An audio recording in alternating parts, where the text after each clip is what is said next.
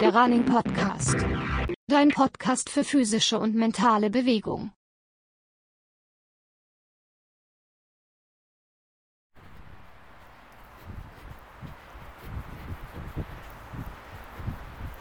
Hallo, liebe Libelle.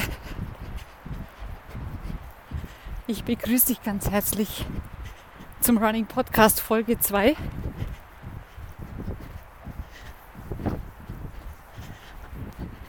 Es ist heute schon wieder so spät. Noch später als letztes Mal. Circa 19.30 Es ist nicht so kalt. Ich glaube um die 5 Grad bin auf meiner anderen Haus- und Hofstrecke unterwegs. Die Pace ist wie immer gemütlich. Keine Sterne am Himmel. Es ist trocken. Grau. Der ganze Tag war heute wieder grau. Es ist kurz vor Weihnachten. Das Thema, über das ich heute mit dir sprechen will, ist die Krise. Die ganze Welt befindet sich in der Krise. Und daher denke ich mir, es ist auch ein Wort, das in aller Munde ist und der einen oder anderen Überlegung wert. Ich habe mal im Duden recherchiert, was er dazu sagt, was Krise bedeutet.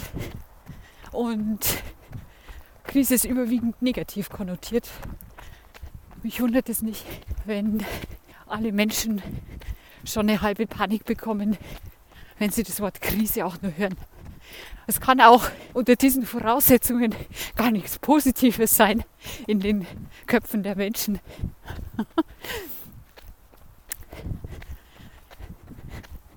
Ein wichtiger Aspekt fehlt mir in dem Eintrag im Duden und zwar ist es das Wort Veränderung. Dass das die Krise durchaus positive Bestandteile hat. Veränderung ist das, was die Krise mit sich bringt. Und okay, auch Veränderung ist was, wovor die Menschen Angst haben, aber so würde ich Veränderung beschreiben. Das hat immer mit was Neuem zu tun. Das hat was mit Aufbruch zu tun. Mit Altem hinter sich lassen. Warum haben die Menschen Angst vor der Veränderung? Das ist wahrscheinlich die Frage, die man sich stellen muss. Weil wir alle Angst vor dem haben, was wir nicht kontrollieren können. Was auf uns zukommt, wo wir nicht wissen, was es ist, was es mit uns macht, ob wir vielleicht damit Verluste erleiden. Und da führt uns der Denkapparat so ein bisschen hin. Ist es gleichzeitig nicht so, dass mit der Veränderung ganz oft auch positive Dinge einhergehen? Vieles, was man sich vorher gar nicht hätte vorstellen können. Was ich damit sagen will, jetzt lehrt uns doch die Krise eine Bilderbuchlektion, in dem wir jetzt schon langsam merken, ah, es gibt auch positive Dinge, die da raus entstehen. Du könntest die Gelegenheit nutzen, um mal einen Blick in dein Inneres zu werfen die Veränderung ein Stück weit zu beleuchten und versuchen, die Perspektive zu wechseln. Zum Beispiel, deine Kinder werden groß. Was bedeutet das für dich? Es bedeutet nicht nur schlecht, oh, ich verliere meine geliebte Mutterrolle, sondern bedeutet auf der anderen Seite genauso mehr Freiheit für dich, zurück zu deiner Individualität, zurück zu deinem Leben. Fokus auf dich. Es ist nicht eine tolle Sache.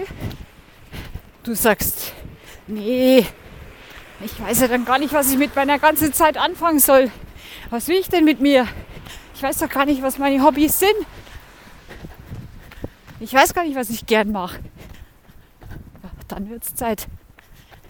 Du könntest die Gelegenheit nutzen, um mal einen Blick in dein Inneres zu werfen. Wo stehst du? Was ist dir wichtig? Wer bist du über die Jahre geworden? Was sind deine Werte? Nach welchen Werten willst du leben? Wo möchtest du mehr erfahren? Was macht dir Freude? Was macht dir Spaß? Dir ganz persönlich. Was ich damit sagen will, die Krise bietet dir immer eine Chance. Für mich sind Krisen immer so ein Zeichen für, okay, innehalten. Mal kurz schauen, was ist da los? Warum passiert es jetzt? Was hat das für Auswirkungen auf mich? Was hat es für einen positiven Effekt für mich? Ich würde tatsächlich so weit gehen und sagen, Krisen sind Chancen, die sich dir anbieten. Und es liegt an dir, die zu nutzen, die zu nehmen und einen neuen Weg einzuschlagen. Weiterhin würde ich dann formulieren, statt Krisen meistern oder Krisen bewältigen. Das hört sich ja fatal anstrengend an. Das kann gar nicht, kann gar nicht glücken, wenn man das so formuliert. Finde ich. Kann gar nicht gelingen. Im Gegenteil. Vielmehr wäre die Formulierung richtig. Chancen annehmen. Das hört sich nach einem Geschenk an. Das hört sich nach ah, Vorfreude an. Das hört sich nach Spannung an. Geschenke sind immer was Tolles, finde ich. Ich weiß nicht, freust du dich auch, wenn du ein Geschenk bekommst? Ich freue mich immer über Geschenke. Ich schenke auch gern. Wenn du formulierst, Chancen annehmen, dann hat das Ding schon mal ein ganz anderes Setting. Vor allem in deinem Kopf. Das ist in meinen Augen das Wichtigste. Was sagt dein Kopf dazu?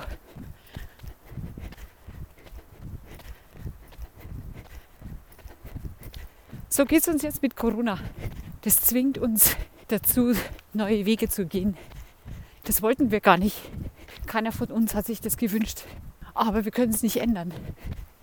Das ist ein sehr wichtiger Aspekt immer an den Krisen. Du kannst die meisten Dinge nicht ändern, vor allem Menschen nicht. Und äußere Gegebenheiten auch nicht. So, was machen wir jetzt damit? Das ist die Frage. Du kannst nur dich selber ändern. Das ist der springende Punkt.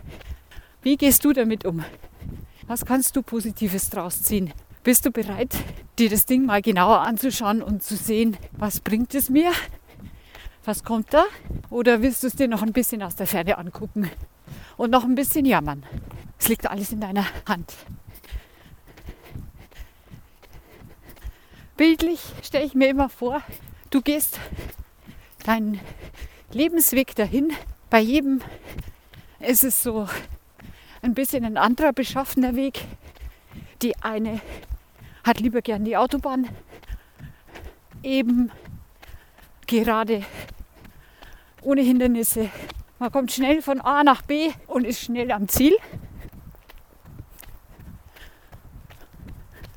Und dann gibt es die, die sich eher nicht so schnell fortbewegen auf ihrem Weg, die vielleicht auch keine Autobahn unter sich haben, sondern lieber mit dem Rad gemütlich dahin fahren und sich vielleicht auch noch das eine oder andere anschauen unterwegs. Und dann gibt es auch die, die vielleicht auf dem Feldweg unterwegs sind.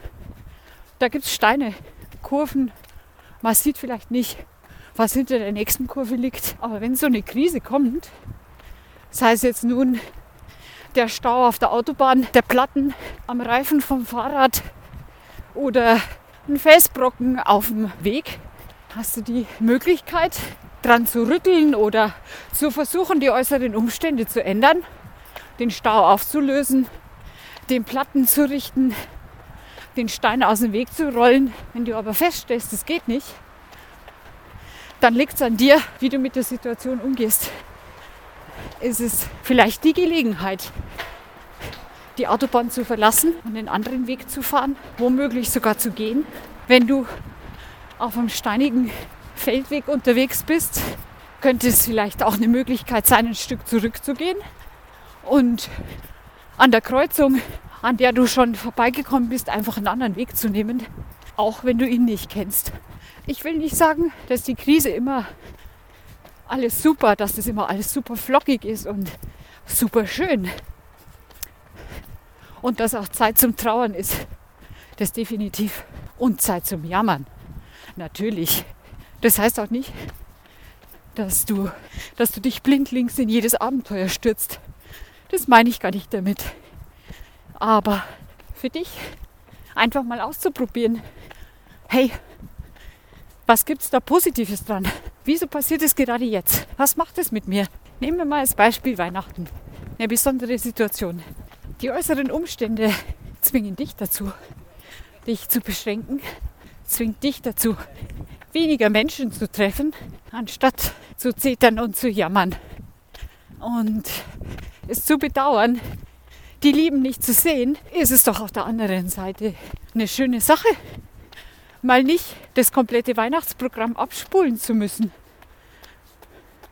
Sich in der Hektik zu ergehen, jeden Tag woanders sein zu müssen in der Familie oder vielleicht sogar